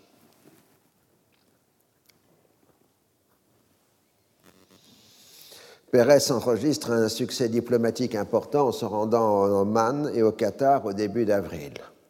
Néanmoins, il durcit toujours plus son discours. Il n'est pas question de voir édifier un État palestinien et l'essentiel des colonies restera sous souveraineté israélienne. Soutenu par Barak, qui apparaît comme le chef de file des faucons travaillistes, il évoque la possibilité d'un référendum pour entériner l'accord final quand il sera conclu. Les, je cite, les paramètres de ce futur accord sont clairs, pas d'État binational, pas de transfert, pas de contrôle sur un autre peuple. Jérusalem comme capitale d'Israël, la vallée du Jourdain comme frontière de sécurité et le maintien de toutes les colonies en place. Face aux critiques de la droite, il répond que le référendum empêchera toute concession trop importante aux Palestiniens. Au Liban, un tir de blindés israélien tue deux civils libanais le 30 mars, ce qui provoque une volée de roquettes du Hezbollah sur la Galilée. Pérez reconnaît que c'est une erreur. Le 1er avril, après la mort d'un adolescent libanais victime d'une mine, c'est un nouveau tir sur Kiryat Shmone qui fait 13 blessés. Puis un calme précaire s'installe, marqué par une visite de Jacques Chirac. Ce dernier appelle à une pleine indépendance du pays des cèdres. Le 9 avril 1996, une bombe télécommandée israélienne tue un garçon libanais de 14 ans et blesse trois personnes au village de Barachit. Le Hezbollah lance en représailles trois salves de Katyusha sur Kiat faisant une trentaine de blessés. Pérez reconnaît que l'action diplomatique n'a rien donné et annonce des élections ciblées. Plus franchement, le chef militaire de la région nord d'Israël annonce, je cite, Les habitants du Liban Sud sous la responsabilité de Hezbollah seront frappés plus durement, de même que le Hezbollah. En revanche, cher Nasrallah, le chef de Hezbollah, marque qu'il faut éviter de porter atteinte aux civils des deux bords, mais souligne que le temps est révolu où nous ont tués sans que nous rendions l'appareil, le temps où seules nos maisons étaient détruites. Le 10 avril, étant le jour de Pâques juive, il n'y a pas d'opération israélienne, mais un soldat israélien est tué et deux autres blessés dans une embuscade dans la zone occupée. C'est Ehud Barak bien que ministre des Affaires étrangères, qui a conçu l'opération israélienne. Utiliser la puissance de feu pour créer un désastre humanitaire et la fuite de la population civile. Cela forcerait le gouvernement libanais et la Syrie à limiter les activités de Hezbollah, ce qui permettrait le retour au calme dans la zone de sécurité.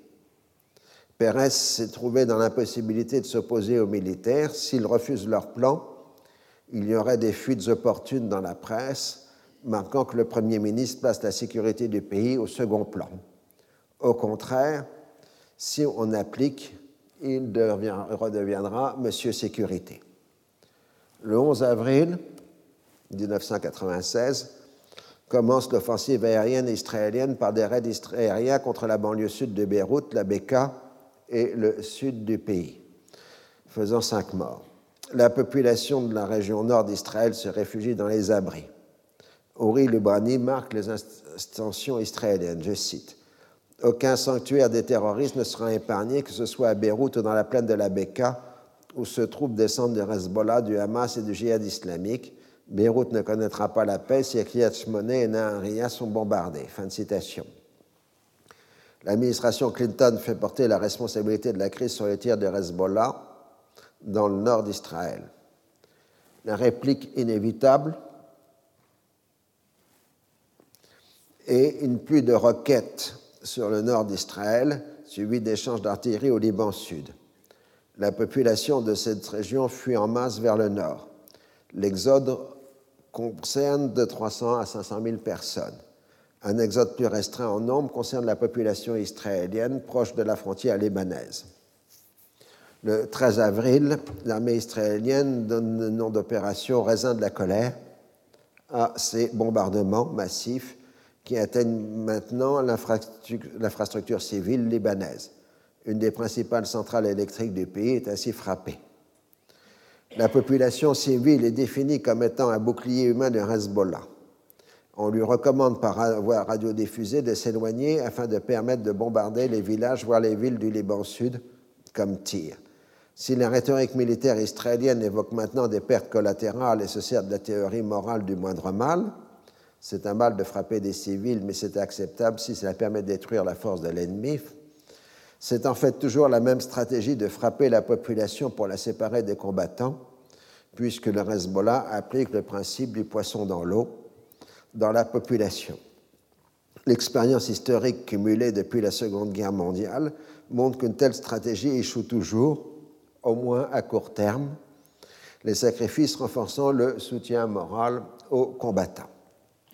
La France de Jacques Chirac propose sa médiation et le ministre français des Affaires étrangères, Yvette Charette, commence une navette régionale alors que la diplomatie américaine se trouve paralysée par son alignement inconditionnel sur la politique israélienne.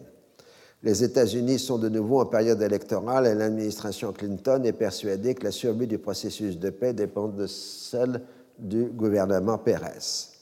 Elle a accepté la perspective globale que le terrorisme est organisé à partir de l'Iran, que cette nouvelle guerre est aussi un conflit contre la République islamique. Israël se heurte rapidement aux limites de l'usage de la force. Si les souffrances de la population libanaise sont considérables, la puissance de feu du Hezbollah reste intacte et se traduit par la poursuite des tirs contre le nord d'Israël. On hésite à se lancer dans une opération terrestre qui risquerait de conduire à la répétition de la désastreuse guerre de 1982. Si dans l'immédiat Pérez semble regagner des voix dans la perspective des élections, il perd totalement son aura d'homme de la paix et dilapide son capital politique international. Plus l'opération durera, moins les gains politiques seront évidents, mais le Hezbollah ne semble pas être sur le point de céder. L'un de ses chefs politiques explique ainsi la ligne stratégique du mouvement, qui est de maintenir une contre-dissuasion par rapport à Israël. Je cite la résistance islamique accomplit son devoir qui consiste à faire face à l'agression. Il est vrai que celle-ci a provoqué un mouvement d'exode, mais la résistance a été contrainte de lancer des représailles douloureuses qui ont transformé les colons israéliens en réfugiés. Nous disposons d'informations sur le nombre de colons déplacés qui est le même que celui des Libanais qui ont été poussés à l'exode. C'est l'issue de, la bataille qui compte.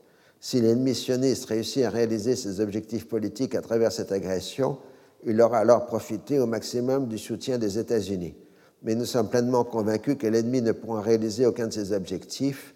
Il sera contraint de se replier vaincu et il paiera très cher le prix de son agression.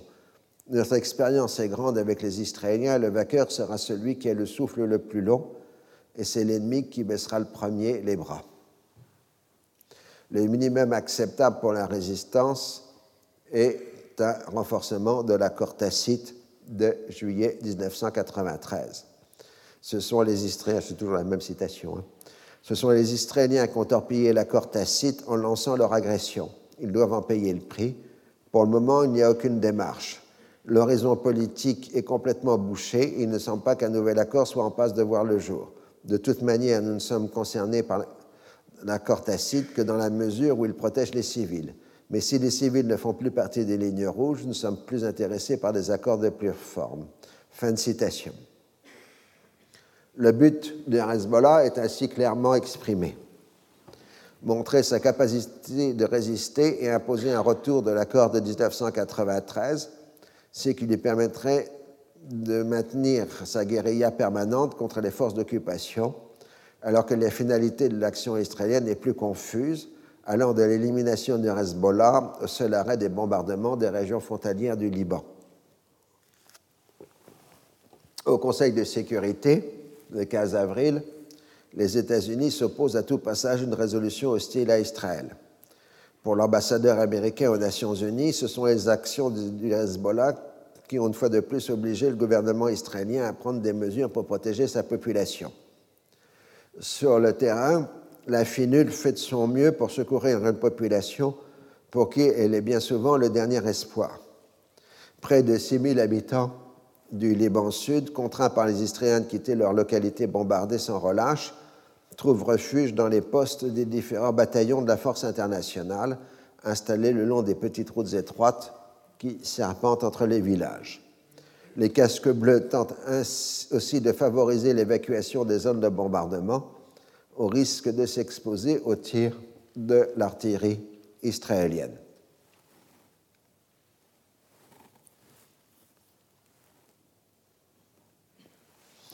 Comme en 1982, la presse internationale couvre les malheurs du Liban, les remportés en multipliant les reportages à partir du Liban sud dévasté et se faisant ainsi accuser de partialité.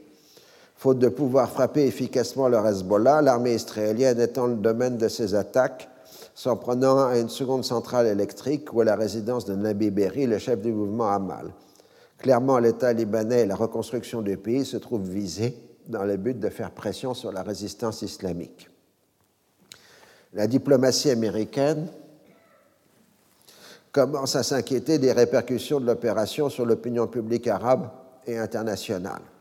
C'est toute la stratégie antiterroriste mise au point lors du sommet des bâtisseurs de la paix qui est en cause. Les États arabes étant au minimum contraints de s'abstenir de participer aux prochaines réunions, tandis que l'antisionisme, l'anti-impérialisme et l'anti-américanisme s'alimentent des destructions israéliennes qui ne peuvent que favoriser le recrutement des mouvements définis comme terroristes. Les diplomates américains entrent en jeu, poussant cette fois un accord écrit et plus précis, remplaçant celui de 1993. La pierre d'achoppement est la possibilité de laisser le droit à Israël de retourner le feu contre un village d'où un tir de Hezbollah serait parti, ainsi que l'arrêt de ses attaques dans la zone de sécurité. En contrepartie, les Israéliens s'engageraient à évacuer le Liban Sud au bout d'une période de calme de neuf mois, le sort de l'ALS n'étant pas tranché.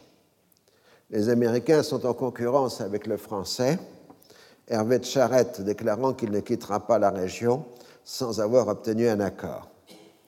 La différence d'approche entre les deux diplomaties porte sur la place accordée à la Syrie, signataire pour les Américains, garante pour les Français, soucieux de maintenir l'indépendance politique juridique du Liban, et sur la mise en place du mécanisme de contrôle. De façon plus générale, le but de la diplomatie française est d'arriver à une formalisation de l'accord de 1993. En une semaine, les opérations israéliennes ont fait plus d'une quarantaine de tués dans la population libanaise. C'est dans ce contexte que le matin du 18 avril 1996, un missile israélien tombe sur une maison de Nabatillé, tuant une mère de famille et sept enfants, dont un nourrisson. Pour les responsables militaires israéliens, la maison visée appartenait à un responsable de Hezbollah dans lequel s'était réfugié un commando de l'organisation, ce qui est doublement faux, puisque le propriétaire était un réparateur de tracteurs en pèlerinage à la Mecque et que le caractère des victimes montre qu'il ne s'agissait pas d'un commando. Un peu plus tard, le même jour, 38 obus israéliens tombent sur un poste de la Finule où s'était réfugiée la population locale du village de Cana. Il y a une centaine de morts et encore plus de blessés. Le gouvernement israélien, devant les mois internationaux, invoque l'erreur de tir et la proximité d'éléments du Hezbollah. Les témoins rapportent la présence d'un drone d'observation et de deux hélicoptères israéliens peu avant les tirs, ce qui est démenti par les Israéliens. Mais une vidéo tournée par un casque bleu en démontre l'existence. Le gouvernement israélien embarrassé expliquera alors qu'il y avait bien un drone, mais qu'il ne pouvait rien voir. Ce sont les radars qui auraient indiqué la position des lanceurs de roquettes à proximité du poste. L'enquête de l'ONU, que vous pouvez trouver sur l'Internet, bien qu'édulcorée, indique clairement que le poste de l'ONU, où se trouvaient 800 civils, a été délibérément visé. Il est peu probable qu'il y ait eu erreur de tir. La question de savoir si les civils avaient été visés est secondaire puisque l'objectif n'était pas en soi légitime. Ce rapport a été catégoriquement rejeté par les autorités israéliennes qui s'en tiennent à la thèse d'une erreur de tir due à de mauvaises indications cartographiques. La presse israélienne publiera des interviews accablantes des soldats ayant effectué des tirs mortels, les tirs mortels. Ils nous ont dit que nous avions rempli notre mission, que nous étions très bien et qu'il ne s'agissait en fait que d'arabushim, terme raciste euh, signifiant les Arabes en hébreu. Il n'y aura aucune sanction, voire même de constat d'erreur à cet échelon de l'armée. Le massacre de Cana, entre guillemets, comme il a été appelé immédiatement, entre dans la martyrologie arabe au même titre que Der en 1948, Kafkasem en 1956, ou Sabra et Shatila en 1982. Les Israéliens ont leur martyrologie parallèle. Au Liban, Cana devient un symbole national qui représente toute l'oppression israélienne. Il y aura d'imposantes funérailles des victimes au début du mois de mai. L'impact international est considérable en dépit de l'expression des regrets israéliens. La question de la responsabilité immédiate est secondaire, puisque ce qui est en compte est la question de l'usage de la force. En s'en prenant, à toute, l'infrastructure civile du Liban Sud, par exemple des châteaux d'eau, et en définissant les civils comme des boucliers humains, l'armée israélienne ne pouvait immanquablement que commettre des erreurs. De toute façon, la volonté de créer un désastre humanitaire était clairement exprimée depuis le début. À partir de là, la dynamique de l'opération Raisin de la colère est cassée, ainsi que l'image de Pérez comme bâtisseur de la paix. Le 19 avril, la résolution 1052 du Conseil de sécurité demande la cessation immédiate des hostilités en réussissant l'exploit de ne mentionner ni Israël ni le Hezbollah. Alors que la Syrie avait été marginalisée lors du sommet de Sharm el-Sheikh, elle se retrouve maintenant au centre du jeu diplomatique. L'État libanais est impuissant à agir et on ne peut pas traiter directement avec le Hezbollah sans lui donner de la légitimité. De même, la diplomatie française peut traiter avec l'Iran, ce qui est interdit à l'américaine. Pendant ce temps, les bombardements se poursuivent. Warren Christopher et Dennis Ross entreprennent de nouveau la navette entre Damas et Jérusalem, tandis que les ministres français, russes, italiens et iraniens passent par le chemin de Damas. Les Israéliens ne veulent entendre parler que de la médiation américaine, mais le secrétaire d'État américain, lors d'un de ses passages à Damas, ne peut rencontrer le président syrien, officiellement pour des contraintes d'emploi du temps, ce qui peut être justifié par le fait que pour des raisons de sécurité, les déplacements des responsables américains ne sont pas annoncés à l'avance. Mais cela reste quand même une humiliation pour les Américains, puisque Hervé Charette est reçu par Damas et non pas par, par Assad, mais non pas Warren Christopher. On progresse ainsi dans la rédaction d'un texte où toutes les subtilités de la langue diplomatique sont utilisées. On arrive ainsi le 26 avril à un cessez-le-feu annoncé simultanément à Jérusalem par le Premier ministre israélien Shimon Peres et le secrétaire d'État américain Warren Christopher, et à Beyrouth par le Premier ministre libanais Rafik Hariri et le ministre français des Affaires étrangères Hervé Charat. L'accord non signé qui accompagne le cessez-le-feu stipule, je cite, les États-Unis considèrent qu'après les discussions avec les gouvernements d'Israël et du Liban, et en consultation avec la Syrie, le Liban et Israël mettront en œuvre les dispositions suivantes. Les groupes armés au Liban n'effectueront pas d'attaque contre Israël à l'aide de Katyusha ou d'aucun type d'armement.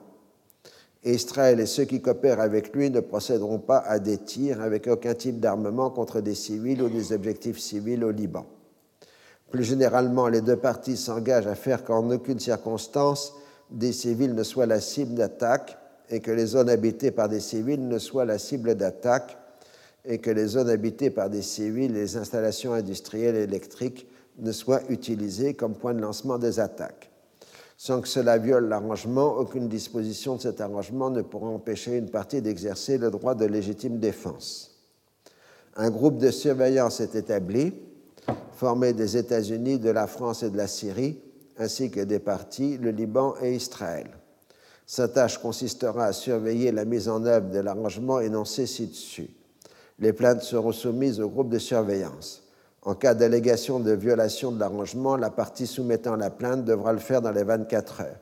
Les procédures de traitement des plaintes seront établies par le groupe de surveillance. Fin de citation. Cela ne doit pas être la une solution permanente. Les États-Unis travailleront à la reprise des négociations de paix entre Israël, la Syrie et le Liban dans un climat de stabilité et de tranquillité. Pas du texte. Alors, on voit dans l'opération Raison de la colère l'une des logiques pernicieuses de l'époque euh, actuelle, qui est le fait que globalement les actions d'antiterrorisme, sauf celles qui sont de nature policière, font plus de victimes que les actions terroristes elles-mêmes. C'est une règle générale que l'on voit actuellement ces dernières années, quand on voit par exemple l'action des drones américains au Pakistan, qui font plus de victimes que les actions des talibans euh, contre les troupes américaines euh, en Afghanistan. Et ça, c'est un des paramètres difficiles euh, de la situation euh, contemporaine. Alors, on a un, résumé annuel du département d'État qui fait le décompte pour le monde entier des victimes du terrorisme, mais on n'a pas un décompte des victimes euh, de l'antiterrorisme. Ce qu'il faudrait peut-être faire un jour, ce qui ne veut pas dire je condamne les actions dites antiterroristes, mais je pense qu'en général, comme la, France le fait d'ailleurs, euh, l'antiterrorisme est avant tout une question de police. Parfois de basse police, mais en tout cas euh, de police. Alors revenons à la fin du gouvernement Pérez. Le coût humain des raisons de la colère est de 164 morts du côté libanais pour un certain nombre de blessés du côté israélien. Du fait même qu'il n'a pas été détruit, voire qu'il a conservé l'essentiel de ses forces, le Hezbollah peut se considérer vainqueur, d'autant plus que l'accord du 26 avril reprend l'essentiel de ses positions. Puisqu'on l'a vu dès le départ, de raison de la colère, euh, le Hezbollah a défini comme objectif politique euh, le retour ou à l'accord ou à la conclusion de l'accord. L'existence d'un groupe de surveillance limite même les capacités de frappe israéliennes, puisqu'il établit une forme d'arbitrage externe. Le drame de Cana a cassé la dynamique impulsée par le sommet des bâtisseurs de la paix, puisqu'aux victimes des attentats en Israël, on répond par celle des bombardements israéliens. L'Iran et la Syrie, au lieu d'être isolés, ont effectué un retour en première ligne sur la scène internationale.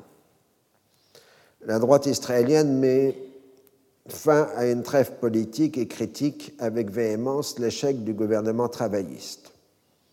À l'en croire, il aurait fallu aller jusqu'à une opération terrestre pour éliminer définitivement le Hezbollah. Mais alors, les travaillistes ont beau jeu de rappeler les conséquences funestes de la guerre de 1982. Les sondages remettent à égalité les compétiteurs des élections israéliennes. Les opérations au Liban ont mis à l'arrière-plan les progressions sur le dossier palestinien. Le 22 avril a pu se tenir le 21e Congrès national palestinien à Gaza, avec la venue autorisée d'un certain nombre de personnes recherchées par Israël, comme Abu Labas, le responsable de l'affaire de l'Aquilée Lauro, Abu Daoud, Munich, 1972, et Leila Khaled, l'ancienne icône de la révolution palestinienne et des détournements d'avions. Bien évidemment, l'opposition palestinienne joue le jeu de la chaise vide. Après trois jours de discussion, dont quelques heures seulement sur le cœur de sujet, le Parlement de l'OLP approuve par 504 voix contre 54 et 14 abstentions la révision de la charte palestinienne de 1968 tous les articles contraires aux lettres de reconnaissance mutuelle de 1993 sont annulés. Le préambule cite également les différentes résolutions de l'ONU, notamment la 242 et la 338, la déclaration d'indépendance votée à Alger en 1988 et les accords d'autonomie passés avec Israël. En bref, le Conseil national palestinien s'approprie l'ensemble du corpus juridique issu du processus de paix. Arafat a bien fait les choses. C'est lui qui a désigné les 98 membres représentants de la Cisjordanie et de la bande de Gaza, qui s'ajoutent aux 88 députés élus de l'autorité palestinienne. Il s'est ainsi assuré une large majorité dans les 669 membres du Conseil. Une nouvelle charte est mise en chantier, mais on attend pour sa rédaction l'accord final avec les Israéliens prévu pour 1999. Grâce à son habileté manœuvrière, Yasser Arafat se trouve consacré dans son triple cumul, chef du Fatah, mouvement palestinien le plus important, président élu par le peuple de l'autorité palestinienne et président de l'ONP. Au début du mois de mai, il présente son premier gouvernement qui comprend un ancien communiste, un islamiste, voire un ancien opposant à sa ligne politique. Bien évidemment, il a bien l'intention de concentrer sur sa personne tous les pouvoirs. On a calculé que dans cette période, Arafat a accumulé 30 présidences ou directions d'institutions euh, palestiniennes, c'est-à-dire que vraiment la concentration absolue des responsabilités autour euh, de sa personne. Avec évidemment surtout le rôle le plus important pour toute institution politique, c'est d'être le principal ordonnateur des fonds. Le programme électoral du Parti travailliste ne comprend plus une opposition formelle à la constitution d'un État palestinien, la question étant sujet de négociation. Arafat est ensuite reçu à Washington où il rencontre le président Clinton et on le félicite pour son action antiterroriste. À la date prévue du 5 mai, commence ce qui doit être la négociation sur le statut final. Abou Mazen et Savir dirigent leurs délégations respectives. Les discours d'inauguration soulignent l'ampleur des divergences. Abou Mazen rappelle la liste des engagements non tenus par les Israéliens passage protégé entre Gaza et la Cisjordanie, libération des prisonniers, redéploiement des brons, retour des personnes déplacées en 1967. Il insiste sur le fait que l'extension des colonies, la confiscation des terres, le bouclage sont contraires à la paix. Savir préfère marquer qu'Israël continuera de mettre complètement en œuvre l'accord intérimaire qui n'est pas parfait, mais qui constitue un changement révolutionnaire dans l'histoire des relations israélo-palestiniennes. Tout ce qui s'est passé depuis trois ans démontre que la direction des événements est irréversible. Voilà la thèse de Savir. Pour les Palestiniens, nous avons reconnu l'État d'Israël. Il est grand temps qu'Israël enlève les obstacles placés sur la route de notre indépendance et de notre État. Sur ce point, Savir indique que s'il était nécessaire de séparer politiquement les deux peuples pour encourager la coopération entre eux, il pourrait y avoir plusieurs lignes de séparation. Il se montre inébranlable sur la question de Jérusalem. Je cite Jérusalem est pour nous une question éternelle. Fin de citation. Il n'est pas question que les Palestiniens y jouent un rôle politique. Comme d'habitude, on définit des commissions mixtes destinées à étudier chaque grand dossier et l'on établit un canal de communication secret entre les deux chefs de délégation pour trancher les points décisifs. Un accord complémentaire est conclu le 9 mai 1996 annonçant le rétablissement de la présence internationale temporaire à Hébron. Vous savez, cette force d'observateurs internationaux qui avait été fait après l'affaire euh, du massacre dans la mosquée et qui avait été ensuite rappelé et qui donc va être établie. C'est pour ça qu'elle existe toujours. Et vous avez son site internet, si ça vous intéresse, en, anglais. De plus en plus, on entre euh, sur le plan de la documentation, sur le fait qu'on a plus en plus de documentation disponible en ligne, puisque 1996 où nous sommes, est une période où l'Internet est en train de se développer et donc où la documentation en ligne euh, s'accroît. D'ailleurs, si vous regardez les derniers ouvrages sur le Moyen-Orient et sur l'actualité dans le Moyen-Orient, la majorité des références sont maintenant des références en Internet.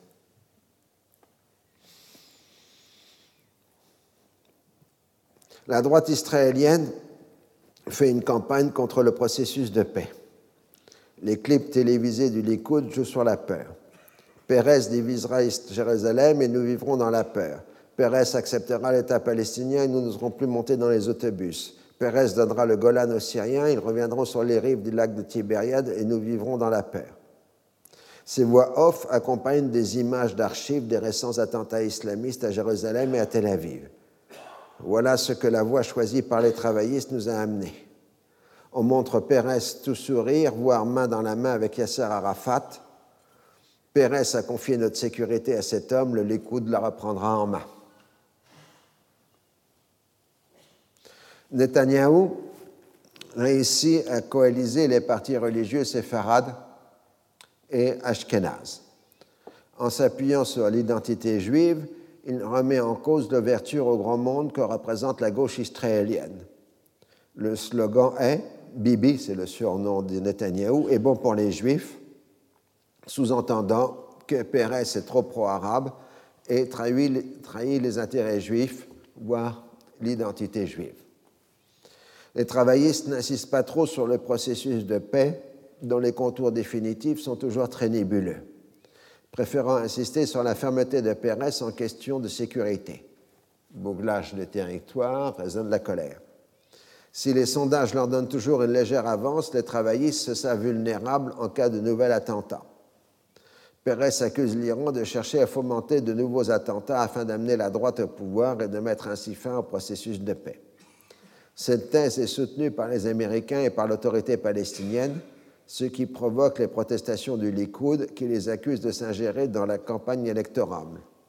Il en est de même pour les déclarations de certains officiels arabes, jordaniens, palestiniens, égyptiens ou marocains appelant les Israéliens à voter Pérez. On n'a jamais vu ça, mais un certain nombre de chefs d'État arabes ou de responsables d'État arabes appellent directement à voter pour l'un des partis dans la campagne électorale euh, israélienne. Le 13 mai, un jeune colon d'origine américaine est tué par un tiers palestinien. Le commando venant de la zone B, on ne peut incriminer l'autorité palestinienne. La stratégie électorale des travaillistes n'a pas pris en compte les conséquences de l'élection directe du Premier ministre israélien. Jusque-là, l'électorat arabe votait soit pour les travaillistes, souvent par clientélisme électoral, soit pour les partis arabes non sionistes de gauche ou de tendance islamiste. Or, à un moment où les travaillistes, sensibles à l'accusation de s'appuyer sur les députés non juifs pour conserver la majorité à la Knesset, ne veulent pas apparaître comme pro-arabes, les Arabes israéliens s'émancipent. Une personnalité comme le brillant et provocateur Azmi Bishara conteste l'identité juive de l'État pour appeler une égalité de tous les citoyens d'Israël.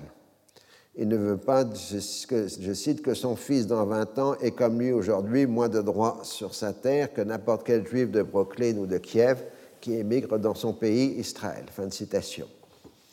Il s'agit de faire un programme proprement arabe à l'intérieur de l'État d'Israël en rejetant l'opposition entre droite et gauche israélienne. Il ne votera pas pour un homme qui met en place un système d'apartheid dans les territoires palestiniens occupés, même si cet apartheid est un peu moins dur que celui qui est envisagé par Netanyahou, c'est encore l'apartheid. Donc, soit en 1996 qu'apparaît le thème de l'apartheid utilisé contre Israël, et ça vient d'abord des Arabes israéliens. Il y a des problèmes propres aux Palestiniens en Israël si les Palestiniens de Gaza et de Cisjordanie se battent pour faire reconnaître leur État, ici, nous nous battons pour nous faire reconnaître par notre État. Et il est grand temps, continue Béchara, que nous ayons notre propre programme politique, nos propres candidats. Nous n'avons jamais su définir un vrai projet national arabe. Nous n'avons jamais osé nous attaquer à la définition même d'un État qui devrait être aussi le nôtre, mais qui aujourd'hui, de facto, comme de jure, est l'État juif. C'est ce qu'on appelle le thème de l'État de tous les citoyens. Tout en voulant se placer dans le cadre politique israélien, l'électorat arabe, 18% de la population, 12% de l'électorat, est sensible au bouclage des territoires occupés et aux violences de raison de la colère. Plus les travaillistes se vantent des mérites de leur politique de fermeté, plus ils s'aliènent l'électorat arabe, indispensable pour avoir la majorité à l'élection directe du Premier ministre. On est maintenant loin de l'unanimité judéo-arabe qui avait accompagné l'assassinat de Rabin. Pérez, par sa politique, a dilapidé ce précieux capital politique. De surcroît, Arafat ne croit plus en la politique des travaillistes. Il lui est de plus en plus difficile de minimiser relativement les avancées de la colonisation juive des territoires et de Jérusalem. À la sortie de son dernier entretien avec Shimon Peres, il a déclaré à son entourage qui le poussait à soutenir les travaillistes Pourquoi ferais-je cela? Ils sont tous les mêmes. Il laisse pourtant Abu Mazen agir dans ce sens. On tarde à mettre au point le comité de surveillance du Liban Sud au risque de voir le conflit reprendre du fait des activités du Hezbollah. Les cinq pays membres n'arrivent pas à se mettre d'accord sur les délais de riposte, le mécanisme de vote et le rythme de la rotation de la présidence. Du fait de la reprise des accrochages, chaque parti accuse l'autre de violer l'accord du 26 avril. Dans la nuit du 29 au 30 mai, les premiers résultats partiels donnent Pérez vainqueur, puis la tendance s'inverse. Finalement, Netanyahou obtient 50,4% des suffrages à l'élection directe du Premier ministre. C'est donc à lui de former la coalition dirigeante. Shimon Peres a mérité sa réputation d'un éternel perdant dans les élections générales. Son second mandat de Premier ministre a été une suite d'erreurs stratégiques. La première a été de ne pas procéder à des élections immédiatement après la mort de Rabin, puis de les avancer alors que les négociations avec les Syriens et les Palestiniens étaient en cours. Il n'avait pas ainsi de bilan à présenter. La seconde erreur été l'assassinat de Yahya Ayash, qui a mis fin à la trêve tacite avec le Hamas, qui s'était engagé à ne pas créer de complications à l'autorité palestinienne, c'est-à-dire à ne pas procéder à des attentats. La satisfaction de punir un criminel est une chose, la volonté d'établir une dissuasion est une autre. Les attentats ciblés n'ont jamais réussi à arrêter les attentats, au contraire, ils les suscitent. La troisième erreur a été de lancer l'opération Raisin de la colère, qui a annulé les bénéfices du sommet des bâtisseurs de la paix. Il s'est immédiatement dit au Moyen-Orient que cette opération a été décidée en marge de ce sommet. Ça, j'en ai des souvenirs directs. Quelqu'un qui avait entendu quelqu'un qui était au sommet des bâtisseurs de la paix et qui avait dit que l'opération Raisin de la colère avait été décidée dans les coulisses euh, du sommet. Je ne sais pas si c'est historiquement vrai, mais ce qui compte, c'est que ce soit dit. C'est ça qui, qui compte. Cela a été l'interprétation de la Syrie qui s'est sentie directement visée par l'opération israélienne. Si Damas avait cédé, la Syrie aurait perdu sans aucune contrepartie son alliance avec l'Iran et se serait trouvée isolée face à Israël d'où la nécessité pour un Fez al-Assad de maintenir une attitude de fermeté. Le massacre de Cana a fait perdre les voix arabes indispensables à l'élection du Premier ministre. Pérez a voulu se poser en monsieur sécurité comme l'avait été Rabin, mais il n'avait pas l'expérience militaire qui lui aurait permis de tenir à distance l'appareil militaro-sécuritaire. Au contraire, pour paraître fort, il lui a fallu le suivre dans les affaires Ayash et du Hezbollah. Rabin était persuadé qu'une opération militaire au Liban serait vaine et avait la capacité de maintenir à distance les militaires, ce qui n'était pas le cas de Pérez.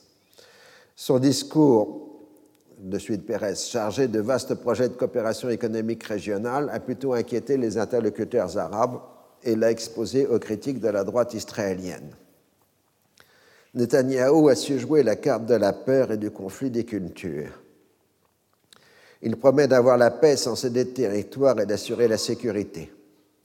En animant une coalition de partis religieux et de droite nationalistes, il oppose une identité juive fortement définie de façon ethno-religieuse à une identité israélienne plus vague, bien que posée comme plus moderne. Donc on arrêtera là pour euh, cette année parce qu'on a une césure avec euh, l'arrivée de Netanyahou euh, au pouvoir, avec toute l'ambiguïté que constitue ce processus de paix, puisque, en gros, vous avez deux thèses qui s'opposent. La première, c'est qu'il y avait bien un vrai processus de paix avec réconciliation qui a été entravé euh, par euh, les attentats du Hamas et par la colonisation des territoires, mais qui avait bien une dynamique porteuse. Et en ce sens-là, on vous dira que si Amin n'avait pas été assassiné, ou si Pérez avait remporté l'élection, euh, le processus euh, de paix aurait euh, continué. La seconde thèse, elle analyse le processus de paix comme étant en fait le passage d'une gestion directe des territoires palestiniens à une gestion indirecte, c'est-à-dire un, une gestion coloniale de type indirect rule, euh, selon les principes de la colonisation euh, britannique, et que donc le processus de paix n'était que le passage d'un type d'occupation à un autre type euh, d'occupation. Et donc, à partir de ce moment-là, il était condamné euh, à l'avance.